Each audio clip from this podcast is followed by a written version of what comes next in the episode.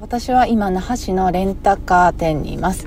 これから名護市の辺野古に向かいたいと思います。だいたいここから高速を使って1時間ぐらいだと思います。今日は朝から雨も降ってるので気をつけて運転していきます。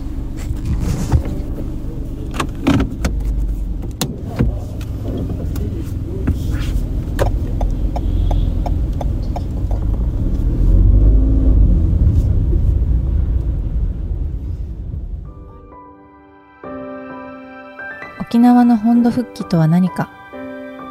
それを考えようと復帰50年の節目に地元に帰った私は普天間飛行場の移設工事が進む名護市辺野古へ向かうことにしました。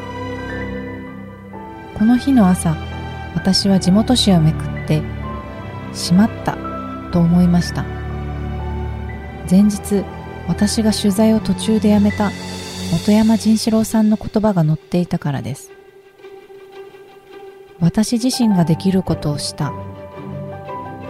ハンガーストライキで辺野古移設断念を求め式典会場前の沿道で岸田首相にプラカードを掲げようとした。30歳の言葉。私ができることは何か。そう問いかけられた気がしました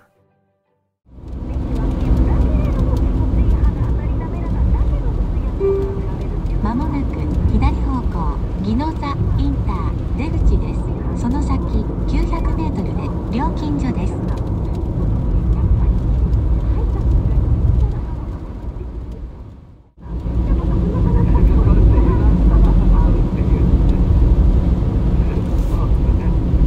今名護市の辺野古に着きましたこれから普段、えー抗議活動が行われているゲート前まで一旦車で行ってみたいと思います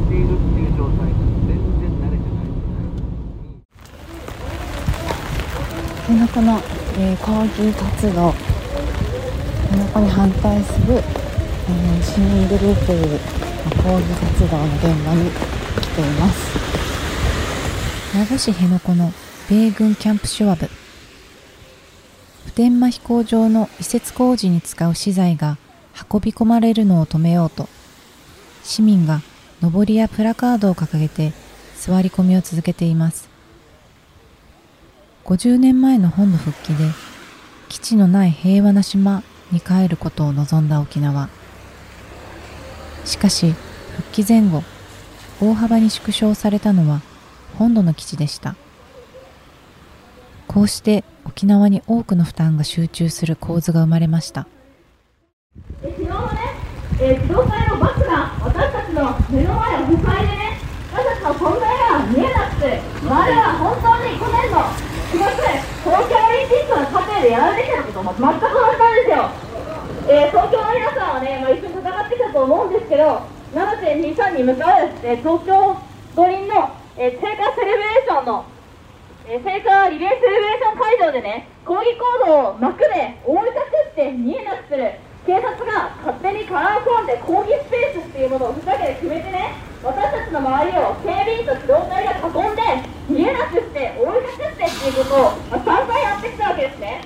まあ、それでもえーさえー初めて辺野古に来ました。っていうか沖縄来たの初めてでこうやって反戦闘争を一緒にやらせてもらうのも初めてです。で、えーさっきここに立って、えー1時間経って向こう側に行って車両が入っていくのを見てるとき正直めちゃくちゃやるせない気持ちになりました。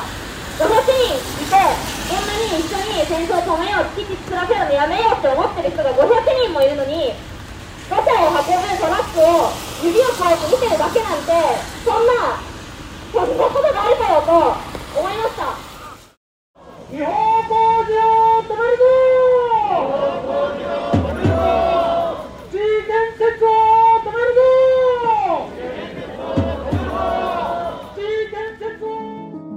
抗議を。している人の中に復帰当時を知る人がいないか探すと一人の男性に出会いました。川上光夫さん64歳。那覇市内の高校を卒業後東京の大学へ進学。農業を学び卒業後は沖縄県庁で働きました。沖縄戦で叔父を亡くし祖父らが住んでいた土地は軍港として米軍に接収されたといいます。雨宿りしながら復帰のことや基地負担をめぐる今の状況をどう考えているか聞きました。私がこう辺野古に来ようと思って、まあ、復帰50年のはいはい。取材をしてるんですけど、はい。あの昨日那覇の繁華街とか国際通りとかも歩いてみたんですけど50年前の写真を私は見たことがあって、その時っていうのはなんか例えば本当に日本の国旗を飾っているお店があったりとか、なんかドルさよならセールっていうあそうなんですか。ちょっとやっぱり高揚感があるように見えたんですよね。当時はその復帰に対する、はいはい。それであのー昨日回ってみたら、うん。全然普通の一日だったんですよ。なんていうか。そうそうそれでそれがなんでかなっていうのをちょっと今自分の中で考えたいなっていうので当時を知ってる人とかにいろいろ話を聞きたいなと思ったんですけどそうですね。川上さんは昨日何されたの今ですか？見たく言いました家であの記念式典とか見てました記念式典じゃなくて、はい。記念式典はまあテテレビで後で放映されるのを見ればいいかなっていうぐらいで。僕はどっちかというと50へあの復帰50周年のシンポジウムしてるじゃない？ですかはいはい。シンポジウムのタイムスでやった半田さんの講演とか、はいはい。山本明子さんのこのコメントとかのやつを見てました。もう7日にやったやつだ。ったはい。そういうやつ。いつもの日曜日と変わらないそうですね。あんまり変わんない雨降ってたんではい。特にテニス行くわけでもないし。あテニスやってるんですか？やってますね。土日はテニスなんですけど午前中は。だから自宅で新聞読んだり空いたシンポジウムとか YouTube で見れるやつを見てました。なんてことない一日じゃあ。普通です。普通の一日？50年前はその高揚感はありましたか？別になんいかやあのあるんだねっていうくらいでもう野球部だったので部活で忙しいって言われてあんまり関心はなし。ただあの那覇軍港の近くだったんで,、でデモとかもかなりのやつは高台から見てましたよ。そう。あの頃はね米軍の首切りが大量にありましたからね。ああの米軍雇用員。そうそうそう雇用員とかあの学生運動も過激だったんで、火炎瓶投げたぞとか言って上から見てたらですよ、うん。そういう時代でした、そのご自身の,、うその経験からですね。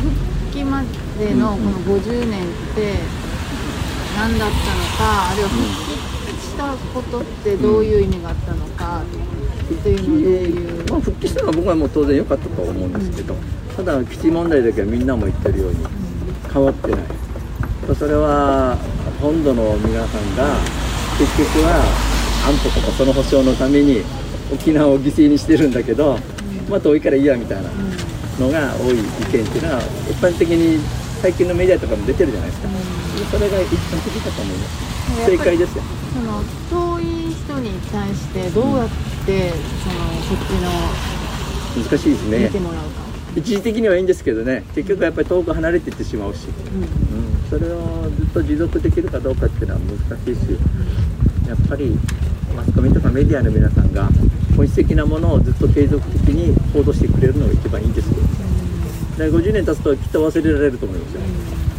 今区切り目みたいなところで。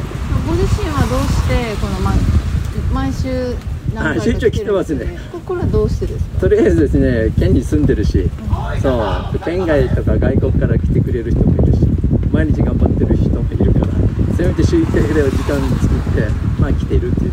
どういう気持ちで来てるやっぱり、うん、あの辺野古新基地みたいなやつは作らすべきじゃないか。まあここの海なんかとても綺麗なんですよ。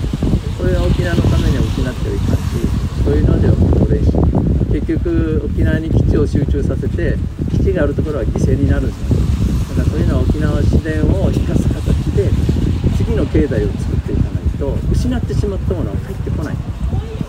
それが第一です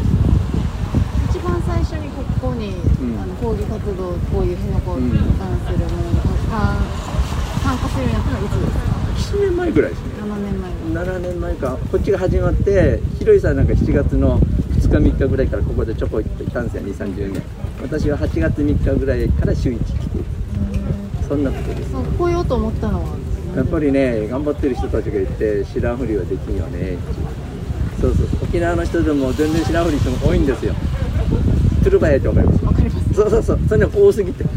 僕なんか同級生でのもやいとかもやるんですけど来てるのは僕だけ。だって私も今日那覇から来ましたけど、ん。やっぱ遠いし時間もかかるしそうね。定期的に来るっていうのは何かやっぱり自分の意思がでしょうね。僕は土曜日週1は来るようにしてた。やっぱり何もせんわけにはいかんし。もうどうこうしようととりあえず週1だけは顔を出そうとでここじゃなかったら慰霊の日に行った時はその週を休みみたいにしてはいるんですけど。そんなとこで。これじゃあその今川上さんが毎週こうやって通うことの理由の一番の原点とすれば沖縄戦になるんですか？まあ、それはとこもあるしやっぱり沖縄のね住んでるし未来のためにそうそうそう海を壊してですよ。こんな基地なんてなんで集中させるのっていうのはもう明らかにおかしいそそれだけの話。もうなんかそのこうやって抗議してても7年うん。変わらないどころか、まあ、こうやって進みますよね。あ住んではいるね。す住んではいる、ごいそういうのに対するなんていうのかなこの無力感みたいなのはないですうんうん、まああるといえばあるかもしれんけど、まあ、できる範囲でやれることまでやるしかない今から那覇市内に戻るんですが途中で嘉手納基地の嘉手納基地と、えー普天間飛行場にも寄って帰りたいと思いますま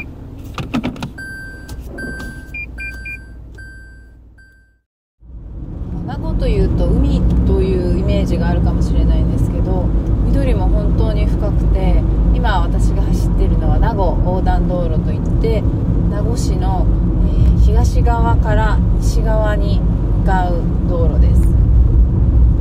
両方道路の両脇が緑に囲まれてて車で走ってても気持ちいいです。名護市の西側なんですけれども国道58号線が走ってるの。あのやっぱり商業施設とかは西側が多くて東側には昔ながらの商店とかが残るというような印象です沖縄市を通って嘉手納町へ向かう途中米軍基地のフェンスが見え始めました。極東最大級のアメリカ空軍基地嘉手納基地。沖縄市嘉手納町北谷町の一市二町にまたがる広さは東京ドームの約425倍です。嘉手納町では町の面積の8割を占めています。騒音や米軍機事故の不安が絶えず私が父や母から聞いた宮森省ジェット機墜落事故も嘉手納基地所属の米軍機が起こした事故でした。もうここから米軍基地のフェンスが始まりました。ナビでも右左側か。進行方向向かって左側がもう地の表示になってます。被害地表示が外れてる状況です。米軍機が目の前を飛び立っていきました。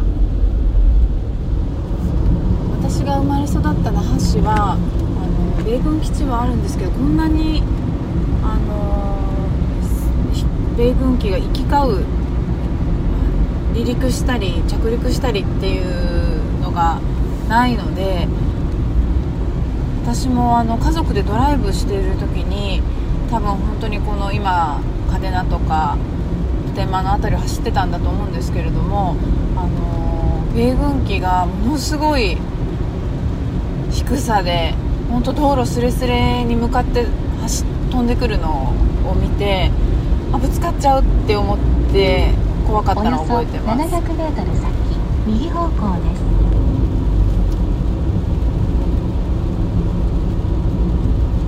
同じ沖縄県内でも全然違うんですよね。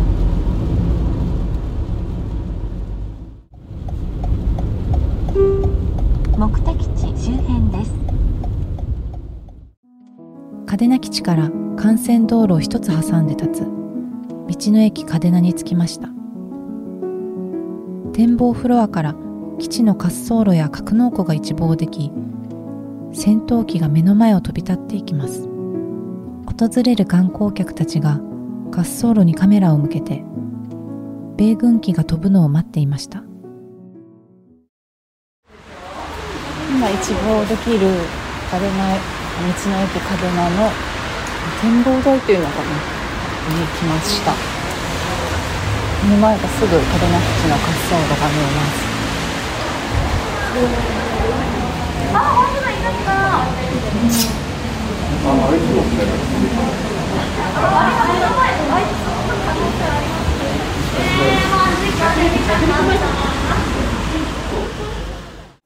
制服姿で望遠レンズがついたカメラを持ってベンチに座っていた高校生がいました。地元の学生らしい二人組。沖縄の若い世代の目に基地はどう映るのか知りたくて声をかけてみました。すみませんお忙しいとこ。朝日新聞の記者のものなんですけどちょっとお二人に取材させてもらいたいんですがいいですか？俺はどっちでもいいあのどうぞ。この写真戦闘機の写真を撮るっていうことですか？あ飛行機。あ詳しいですか？このいつ頃飛ぶとかこの戦闘機はなんだああの航空機は何だ。戦闘機ないですけど。なんでですか？なんでわかる？写真見せた方が早い。あ？の戦闘機。確かに今日なんか全然ないな。いつも結構並んでたりすると思う。んですあのけど視界不良なんで。へえあとは普通にあの飛ぶための条件が揃ってへえ例えば一日何機ぐらい飛びますか？全くそのその日しない。日あその日次第なんだ。祝日とかだったら全く祝日とかだったら全く飛ばないし。向こうが休みの日ってことかな。あの、こっちはアメリカの祝日とか。ああ7月4日の記念日とかそういうこと。どんな飛行機は例えば飛びますか？ここからは。からは戦闘機とか、給油機とか今のだと北の情勢とかがあるんで。あの北朝鮮のそう。へえ偵察機とか。それはその、は戦闘機給油機偵察機っていうのはもう見たらわかる。あ見たら。もう形状が違う。形状。その一番あの音が大きいっていうかそのあ戦目立つあ戦闘機。2人はここであの写真を撮ってるんですよね。あのどういうところに惹かれて写真を撮り始めたんですか？あ自分はどちらかというと飛行機が好きなんで、あのなんか優先系だったりあフォルムがあってもともとこちらの近くに住んでるんですか？それでここに来たらいろんな飛行機が見られるなっていうことなんです今日はなんかすごい少ない私全くここに来るの34回目なんですけど、はい。それでもなんか少ないのかなと思ったんですけどどうですか少ない。雨降ってるんで。雨降ってる。そのここに来るようになってから、そのあどうん興味を持ち始めて要は飛行機が好きでここに来たんだと思うんですけどさっきほら北朝鮮の情勢で来るあの状状況が変わるって言ってましたけどここに興味を持ったことで別のところに関心が向け始めたものっていうのは何かありますか？その付随的にっていうか。特には？特にはない。例えば米軍の動きとか。ああそれはちょっと気になっちゃ気になります。うん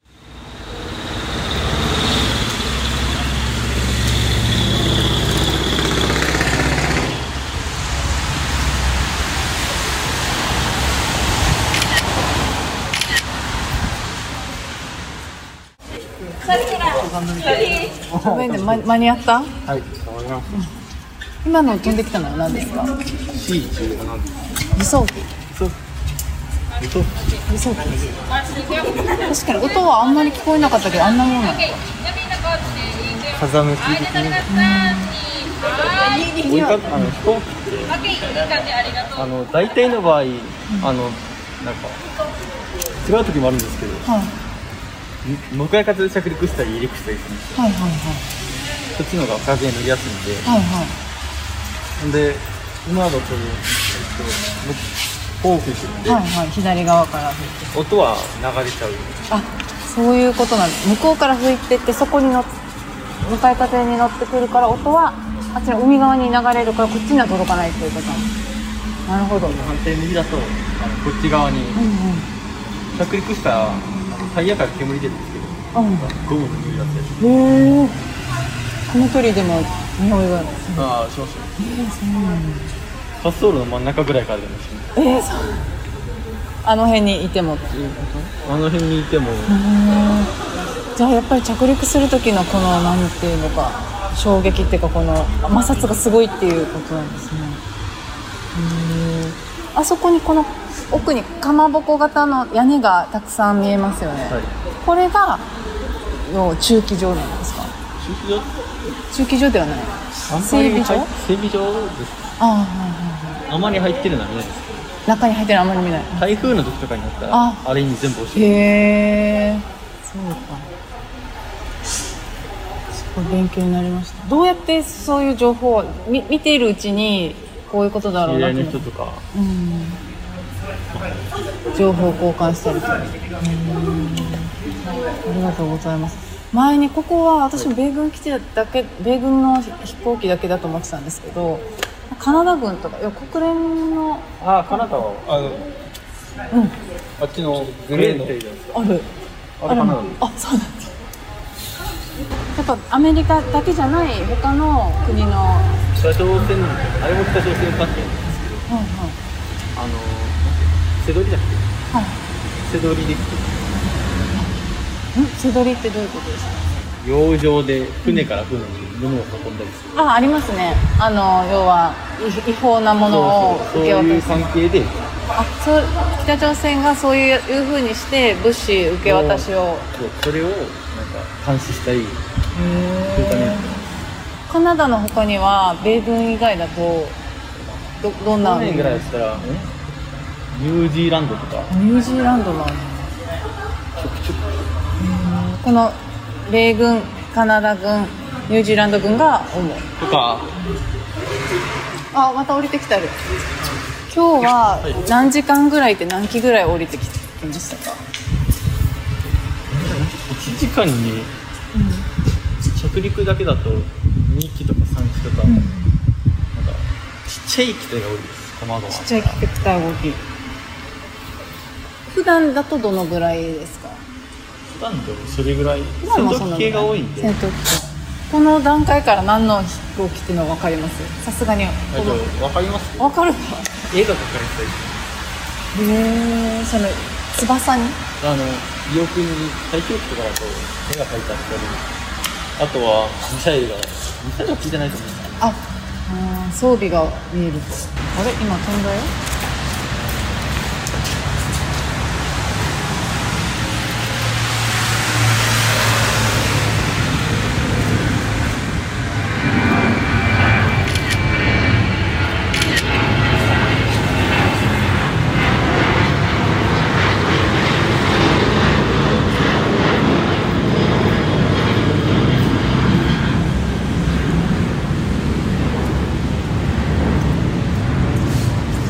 今のは何だったんだろう今のは東海哨戒機い一瞬着陸するのかなと思った。らそのまま飛んで。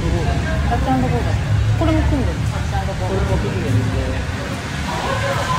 今今は結構ほらやっぱりね言ってたみたいにここ通り過ぎた後に結構大きなエンジンの音がしたんですけどほら2人ここの地元の人ってことは結構こういう音っていうのは頻繁に聞こえるん。ですよこのテレビの音とかも聞こえないっていうぐらい。いやそんなことはない。聞こえる戦闘機の方が今よりも音が大きい戦闘機。は、音大きいあんまりあんまり気にしたことない。あ気にしたことないんだ昨日、沖縄のあの復帰50年だあでしたね。でしたね。あそれは知ってはい。たなななんで知ってました、いやテレビでやってる。学校でも習いました？学校で習っあんまりそんな一応なんか50周年だよってやってたの。うん。復帰50年って聞いてなんか考えたことっていうかあります、はい。円になったのとか。ドンがドルが円になったりとか。お父さんとかお母さんとかおじいちゃんおばあちゃんから復帰の話って聞いたことがありますか？ないああ出身がねない。ああそう。なんだない。ですね聞いたことない。聞いたことない。一応おじい。ちゃんとかはパスポートで来てたのがああ昨日50年だよって聞いてなんかちょっと関心は持ちましたどうですかそんなにあんまり心には残らなかったことです50年だなこの話題にはなりましたか家の家族とか友達とかあでも、うんテレビは見ると言われます。あの50周年の昨日なんか中継だったじゃないですか。はいはいやってた。あれは見れって言われますあそうなんだね。どうして見たい方がいいよって言われたのかな。途中から見てえだから。あバイトだったら。見てない途中から言ってない。け どなんか、なんだろう。米軍の統治下によってうん。うん核があった話とかうんはどうなのかなっていう。のはごめんね、ほりはほり聞いてごめんそれ見た方がいいよっていうのは誰に言われたの？親に。あ、お父さん。ちなみに将来の夢は何かある？あ自分は航空整備士おーまさに今とつながってる。自分はグラウンドハンドリング飛行機のへー二人ともそうなんだね航空系のそういう仕事に就くんだったら専門学校とかにこの後行あくことです専門学校か。もあ、そうなんだ。ねありました。選択肢としては普通の要は航空会社かあとあ米軍基地かってことに あ米軍基地は、いい那覇空港に ANA 系の結構でっかい政治会社がそこに行こうかな。ああなるほどね。ところでは雇ってもらえないのか。やっぱ機密になるのか。な軍隊に入れてあ、そっか。ありがとうございました。すいません何度も。助かりました。失礼します。展望フロアに着いた時飛べばいいのにという観光客の声が聞こえて住んでいる人の気も知らないでともやもやしました。だけど高校生から今日はいつもより飛ばないよと教えてもらった時私は困ったなと思ったのです。沖縄の日常生活の大変さを知ってほしいという気持ちだったけど飛んでほしいと考えていることは私も観光客も同じではないか。